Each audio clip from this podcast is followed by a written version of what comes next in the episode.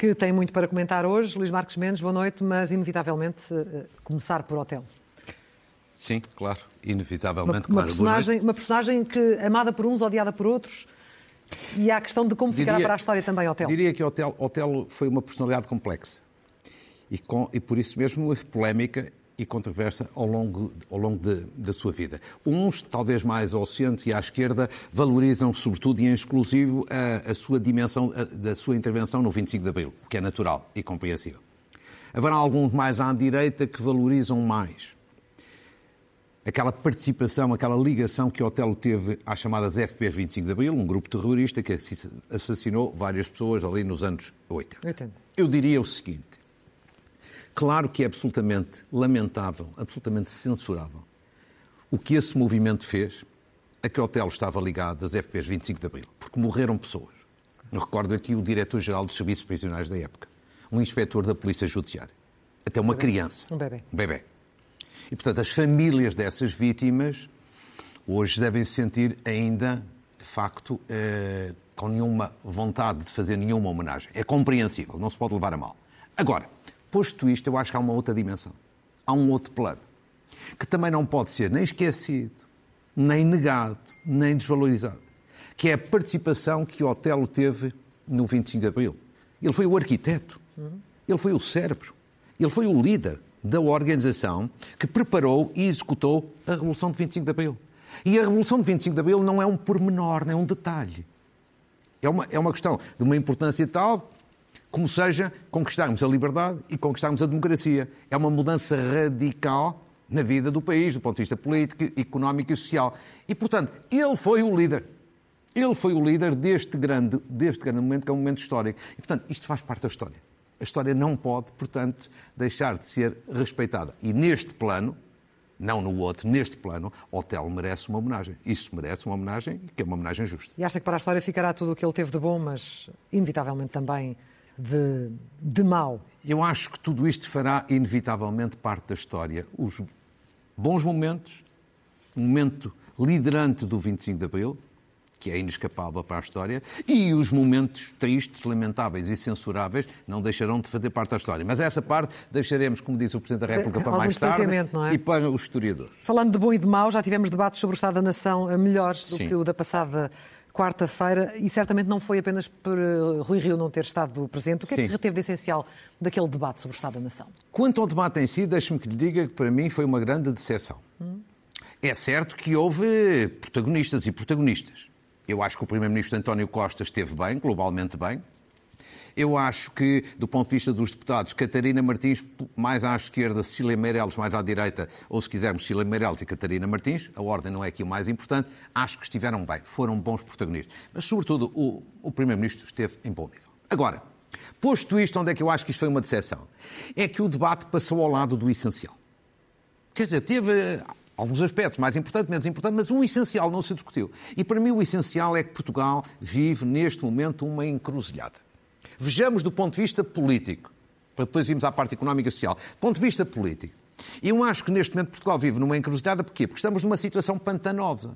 Do ponto de vista político, o que não, há, não é nada bom para a democracia. Porque as coisas não estão bem do lado do governo e também não estão bem do lado da oposição. Às tantas, ainda pior do lado da oposição que do lado do governo. Tal como o Primeiro-Ministro destacou. Sim. O- mas veja bem, o governo está claramente em fim de ciclo.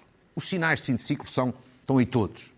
Ou seja, o tal governo está cansado, está esgotado, a geringonça está dividida ao meio, portanto já tem um apoio mais pequeno do que tinha, o apoio do Presidente da República já não é o que era, não é a oposição, mas já não é o apoiante que era anteriormente, portanto o governo está sem energia. Sem energia. Agora, do outro lado, a oposição também não está bem. Até pode estar pior. A oposição é uma- é uma inexistência como alternativa. E isso viu-se neste É um debate? vazio. Sim, neste debate a oposição foi manifestamente uma espécie de tesourinho deprimente. Completamente Mas sobretudo de- por parte da bancada do PSD, porque há Sim, a bancada do- Cecília Meirelles, apesar disso. Sim, a bancada do PSD foi manifestamente a que esteve menos bem, que esteve, que esteve em, em nível- inferior. Também é verdade que não tinha lá o seu líder, eh, Rui Rio. Mas quer dizer, a oposição, de um modo geral, tem estado deprimente. E isto sim é que é muito mal para a democracia, é porque dá a tal situação pantanosa. Porque de um lado você tem um governo cansado e sem energia, do outro lado tem uma oposição que, que não existe como alternativa. Isto é um desastre. E a prazo, isto pode, a seguir às eleições de daqui a dois anos, 2023, isto pode conduzir a uma coisa muito pior do que aquela que temos hoje, que é a ingovernabilidade política, seja à direita, seja à esquerda. O que é que é este palavrão, Clara? É não haver condições, nem à direita, nem à esquerda, para um governo que seja um governo estável de quatro anos e possamos voltar aos governos de curta duração dos anos 80, o que é uma calamidade. Uma espécie de como era em Itália há uns Pronto. anos. Portanto, isto é muito mau, exatamente. Isto é mau. Agora, nada disto se discute. Do ponto de vista económico, também o essencial não se discutiu. E para mim o essencial é isto. Nós estamos a começar a recuperar de uma crise, mas eu acho que nós estamos a partir para esta recuperação sem ambição. Sem ambição. A fazer Como os assim? serviços mínimos. Sim. Porque, repare, o PRR, que agora muito se fala, Sim. eu acho que é um programa verdadeiramente sem ambição. Quer dizer, nós vamos crescer. Pudera, depois da pancada que levámos, vamos crescer. Pudera, com a bazuca que aí temos, temos que crescer. O problema não é esse. O problema é que, em princípio, vamos crescer menos do que os países de leste que concorrem connosco, que também têm bazucas. E Só- também tiveram pandemia. e também tiveram pandemia. Só que, além de meter dinheiro na economia, também fazem reformas, coisas que nós aqui não fazemos. Que- ou seja, o que significa o quê? Nós podemos, daqui a seis anos, chegar daqui a seis anos, que é quando termina esta bazuca toda, e chegarmos à conclusão de que seis anos depois, crescemos, mas como crescemos menos que os outros, em termos relativos, ou seja, na comparação com os outros, estamos a empobrecer, em vez de estar a enriquecer. É isto que se chama empobrecimento relativo. Você viu discutir verdadeiramente este tema na Assembleia da República? Não. De lado a lado. É uma pobreza franciscana. sobretudo, o Primeiro-Ministro a destacar tudo aquilo que pretendia fazer, também depois com os O dinheiros. Primeiro-Ministro da- faz a sua propaganda dos cheques. Vou dar dinheiro a este Exato. aqui. Agora, há a oposição que devia levantar com força esta questão. Esta questão de dizer, pois está bem, vamos crescer, mas outros crescem mais, não há ambição, as estratégias não estão corretas, não há ímpeto reformista. Isto era o papel da oposição. Que é um- é- isto é uma pobreza franciscana. A questão é que depois eh, continuamos com um país pobre, com os reflexos a nível social. Sim, a situação social também, Agrava-se. também se está a degradar. Claro que era normal com a pandemia, não se pode estar a criticar o governo eh, por, por dar cá esta palha. Mas a claro. pandemia não justifica tudo. Não, não justifica tudo e, sobretudo, é preciso ter a noção, e é isto que faltou também debater. É preciso ter a noção que o desemprego é um problema sério, embora não tenha subido tanto quanto se previa. Cortes de salários é menos poder de compra das pessoas, normalmente dos mais fracos. Ao mesmo tempo, aumento da pobreza, das desigualdades sociais. Muitas empresas, pequenas e médias, estão aí com a corda na garganta. Quer dizer, isto é que devia ser debatido. Um dia destes, as pessoas olham para estes debates parlamentares e como as questões que lhes dizem respeito, que lhes interessam, não são debatidas, claro que as pessoas aí ficam irritadas com os políticos. E é por isso que eu dizia, este debate, para mim, foi uma grande decepção. E não, e não crê que não tem, não tem fé, para assim dizer, que os dinheiros da bazuca possam vir a mudar há muito de substan- de substancial? Oh, Clara, eu, eu, eu- eu acho que é importante dizer isto. A bazuca é importante. Sem estes fundos, a nossa vida era muitíssimo mais difícil. Primeiro ponto. Sim. Segundo ponto, que esta bazuca e este dinheiro nos vai ajudar a crescer, sem dúvida. Se não tivéssemos este dinheiro, crescíamos menos. Agora, qual é o ponto aqui? O Primeiro-Ministro, no Parlamento, insinuou, com isto, não estou a dizer que o disse aberta, insinuou, agora é que vai ser, agora é que nos vamos aproximar da Europa, agora é que vamos ser verdadeiramente europeus, agora é que vamos crescer mais do que os outros. Ele não disse abertamente, insinuou isto. O problema é que a história recente que nós temos dos últimos 20 anos ensina exatamente o contrário. Tivemos muito e muito dinheiro, o país, em vez de se aproximar da Europa, afastou-se, e algumas regiões do país, essas até voltaram para trás. Eu preparei um conjunto de informação que é oficial, mas que não costuma ser divulgado para se perceber exatamente a questão que você acabou de colocar. Então, Isto tem a vejamos. ver com os últimos 20 anos. Os últimos 20 anos, ou seja, entre 2000, exatamente, 2000 e 2019. Vejamos ali, Portugal, coluna da esquerda, face à média europeia, tinha 83,4% em termos de PIB per capita, portanto, no ano 2000. 2019 baixou quase 5 pontos, apesar de ter recebido de Bruxelas, durante este período, 60 mil milhões de euros. Repito, 60 mil milhões de euros. Repare, dou-lhe dou-lhe um outro dado que não está ali. Entre 85 e 95, no tempo do cavaquismo, Durante esses 10 anos, Portugal cresceu, em relação à média europeia, aproximou-se quase 13 pontos percentuais. Agora baixou quase 5. Claro que, na altura, estávamos a partir de cá muito de Vamos baixo. levantar-nos do chão, não é? Mas há uma grande diferença entre você aproximar-se ou você afastar-se. Sim. E nos últimos 20 anos, com mais dinheiro, você afastou-se. O que significa que isto é perigoso. Vejamos agora por regiões. Quem são as regiões mais ricas, mais pobres, as que se aproximaram, aquelas que se afastaram? Vejamos que isto é interessante. Regiões que se aproximaram da média europeia nestes 20 anos, precisamente. O campeão são os Açores. Claro que também partiam, eram mais pobres, agora já não são, mas tiveram de facto um grande sucesso. A seguir o Algarve, depois a Madeira e o Norte. Agora, vamos ser francos também, são crescimentos relativamente pequenos. Relativamente pequenos. Depois, as regiões que até se afastaram da Europa. Vejam bem, apesar de mais dinheiro, afastaram-se da Europa. Lisboa e Val do Tejo, é o caso gravíssimo. Continua a estar acima da média europeia, já vamos ver um quadro a seguir, mas baixou 18 pontos. Porquê, em grande medida? Porque é a única região do país que está acima da média europeia e, portanto, recebeu menos fundos durante estes 20 anos. O que mostra bem que sem fundos tudo é mais difícil. Mas o Alentejo e o Centro também se afastaram da União Europeia, como ali está, a 5% e 2,3%, apesar de terem, terem tido fundos. E, portanto, isto é preocupante. Vou tentar perceber o que é que aconteceu, porque eles não foram bem aplicados. Já lá vamos, no, no, final, tirar essa conclusão. Agora, finalmente, quais são as regiões mais ricas e mais pobres? Hum. Que é uma coisa que as pessoas perguntam. A região mais rica está ali, coluna da esquerda. Continua assim. Lisboa e Val do Tejo. Apesar de ter quebrado quase 20 pontos durante estes 20 anos, continua 102%, significa que tem mais do que 100, significa que está acima, de facto, da média da União Europeia. Depois temos o Algarve, depois temos a Madeira, depois temos o Alentejo, depois temos em antepenúltimo lugar os Açores, que tiveram uma recuperação notável, há 20 anos estavam no último lugar, e depois o Centro e o Norte, e portanto, Lisboa e Valtejo é a região mais rica, mas perdeu muito nestes 20 anos. O Norte passou a ser a região mais pobre, quem é que diria? A maior parte das pessoas não imaginam. O norte é Porto, Braga, Viana do Castelo, eh, Vila Real, eh, eh, Bragança, traz os montes, mas é tudo isso. Os Açores, a região que mais cresceu. E, portanto, aqui, aqui aqui chegados, eu, claro, eu diria, em termos de conclusões, há uma conclusão positiva. Há que dizer às pessoas que é assim: as assimetrias regionais, portanto, a diferença entre as regiões mais pobres e as regiões mais ricas, esta diferença esbateu-se. Era de mais de 50 pontos há 20 anos, passou a ser 35. Sim. Mas atenção! Mas sabe porquê é que se esbateu esta diferença? porque Lisboa caiu quase 20 pontos. Ou seja, não foram as regiões mais pobres que subiram muito, foi a região mais rica que baixou. Portanto, nós estamos a nivelar por baixo. Pois. Este é que é mau. Segundo, porque é que noutros tempos nós crescíamos e nos aproximávamos da Europa e agora nos afastamos? E, e porque é que outros países lá fora se afastam, se aproximam? Crescem. Não, e, e, nós, e, e. Nós não. Porque, voltamos à conversa do início, não chega o dinheiro. Não chega à bazuca. É preciso também você fazer reformas para atrair investimentos. Mas há tantos anos que se fala de reformas. Oh, claro, com certeza. E não se fazem. Não, não se fazem porquê? Não se quer mexer em ninhos de besta? Não se faz. Quer dizer, nesta geringonça não é possível porque eles não, não se entendem para fazer uma única reforma. Sim, mas no Portanto, anterior governo, antes deste.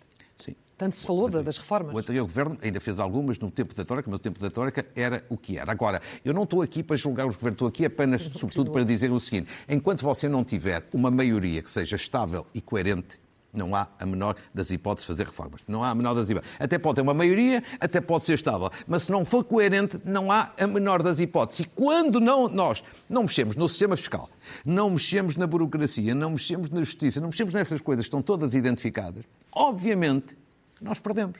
Quer, numa palavra, crescer, crescemos qualquer coisinha. Como nós, todavia, vivemos num mercado global, não somos uma, uma ilha, os outros crescem mais, logo perdemos. perdemos. Chama-se isto em empobrecimento relativo. Mas se há frente onde as coisas até têm estado a funcionar bem, tem sido na vacinação, aqui tem, tem, tem dito todas as semanas, eh, já lá vamos, mas começamos eh, pela, pela, pela, pela, pandemia. Olha, olha para o futuro com confiança, como o Presidente da República ainda hoje disse. Sim, os, os dados apontam para alguma, alguma confiança, digamos assim, com... Temos que ter alguma cautela, temos que ter algum cuidado, mas com alguma confiança, porque está a ver, os dados da pandemia mostram que Lisboa e o Algarve a situação já está em trajetória decrescente, portanto, é melhor do que era há duas ou três semanas. Outras regiões ainda estão com incidência a crescer, mas, mas, mas digamos assim, uh, o ritmo abrandou. E, portanto, eu julgo que a situação é de molde a ser mais favorável nos próximos tempos. A este respeito, eu diria o seguinte de forma direta. Vai ser muito importante a reunião do Infarmed na próxima terça-feira. Ao que eu apurei, sobretudo, por duas razões. Não estou a dizer que não seja tudo importante. Primeiro, porque, ao que eu apurei, os peritos vão fazer uma proposta ao Governo, que em princípio será aceita, e isso vai ser muito importante para as pessoas. Ou seja, qual é a proposta que, que, ao que sei, os peritos vão fazer é a proposta de se acabar com as restrições horárias que existem neste momento. Não é com todas as restrições, não é acabar com a máscara, nem com o distanciamento, nem com a lotação em alguns estabelecimentos. Não é isso. São as restrições horárias, ou seja, as limitações horárias nos restaurantes, nos teatros, nos espetáculos, nas lojas comerciais, ou mesmo até também o fim do recolher obrigatório entre as 11 da noite e as 5 da manhã. Isso, em princípio, os peritos vão propor que acabe, e, portanto, o Governo deverá a seguir tomar a decisão, e que, em alternativa, se aposta em quê? Na testagem, na vacinação, no certificado Covid. Sim. Ou seja, por exemplo, nesses estabelecimentos, muito bem, quem tem vacinação não tem problemas, quem tem teste não tem problemas, fora disso pode ter alguma dificuldade. Esta pode ser a decisão muito importante. Depois, há uma que pode ser tomada ou não. Aqui, vou dizer, os peritos estão muito divididos, portanto, aqui não garanto como uh, esta primeira uh, que acabei de dizer, que é, há quem entenda que para tomar decisões, aquela ideia de, dos conselhos que têm mais incidência ou menos incidência, ou seja, que a lógica de, de conselho a conselho não seja a lógica a adotar para o futuro, mas aí há opiniões diferentes, vamos aguardar. Vamos Agora, acho que vai ser importante, portanto, a reunião do muito vamos, portanto, vamos estar na expectativa para ver se tudo isso se confirma, certamente. Depois haverá uma outra decisão importante na próxima semana, mas essa já é no domínio da vacinação. Já, iremos que é a vacinação das crianças. Como sabe, Sim. estão divididos. Exatamente, não há consenso, geral. não, é? Não, não há consenso. Não há, há consenso. aqueles que entendem que eh, as crianças a partir dos 12 anos devem ser vacinadas e a Task Force está preparada para isso, a decisão for essa, mas há os que entendem que não. Só a partir dos 15 anos, entre os 12 e os 15, só crianças mesmo com, eh, com doenças. E Portanto, também não há consenso sobre a necessidade de uma terceira dose que não. já outros países já, já se está a falar muito mais do que cá. Aproveito já para dar uma explicação, eh, eh, digamos, indireta sobre isso, que é assim. Eu acho que neste momento não há nenhuma decisão sobre isso e vou-lhe até explicar. Até mim chegaram várias reclamações de pessoas que tomaram a vacina da Janssen.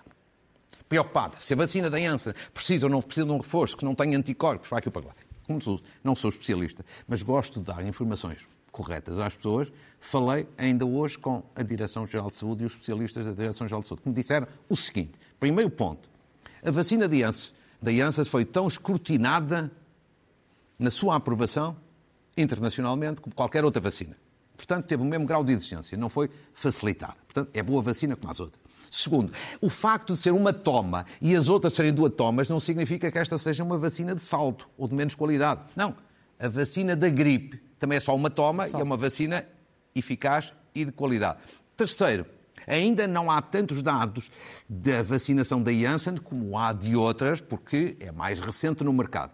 Mas o que a Direção-Geral disse é o seguinte: neste momento não há nenhuma decisão sobre a toma de uma segunda dose na Janssen ou a toma de uma terceira dose nas outras, mas que evidentemente estão atentos a estas várias situações e, se houver necessidade de haver um reforço, neste caso uma vacina ou no caso de outra, tomá-la-á no futuro. Neste momento não há. Portanto, eh, em relação à vacinação, o ritmo, como é que tem estado? O ritmo, eu acho que as visto? coisas continuam bem. Vejamos os dados essenciais para não massar muito as pessoas. Primeiro, no ranking europeu, total de pessoas com pelo menos uma dose na União Europeia. Como ali se vê, Portugal é, é encarnado, nós estamos clarissimamente acima da média europeia, estamos em quinto lugar, com 66% de população vacinada com pelo menos uma dose, portanto, continuamos francamente bem. Segundo, agora já dados mais internos. 12 milhões de doses administradas, até hoje, 12,1. Pessoas com pelo menos uma dose, 66%, portanto, estamos muito próximo do objetivo tal dos 70% e já 52% de portugueses com a vacinação completa. Portanto, já mais de metade, digamos que, face às vacinas que temos, vamos muito bem. Terceiro, vacinação por faixas etárias, também atualizando os dados, partir, acima dos 60 anos, que é a coluna da esquerda, a população está no essencial protegida, com uma vacinação entre 98% e 99%. Entre os 50 e os 59, idem aspas, ou seja, 91%. Entre os 40 e os 49 também é significativo, 84%. Eh, e depois entre os 30 e os 39 e os 20 e os 29 anos, que é aquela que paulatinamente vai avançando, Sim. com pelo menos uma dose. Depois um dado engraçado que vem a seguir: vacinação por regiões aqui no continente. Pus no continente porque é onde havia um grande desequilíbrio. Exato. É praticamente a primeira vez que Está passou a haver equilíbrio. Estão praticamente iguais todas as regiões. E, portanto, isto também é um dado positivo é, e interessante. Depois, chegando ao fim, vacinação de pessoas com Covid, que é uma pergunta que as pessoas fazem Sim, sempre. É ah, e as pessoas tiveram Covid e que ficaram recuperadas.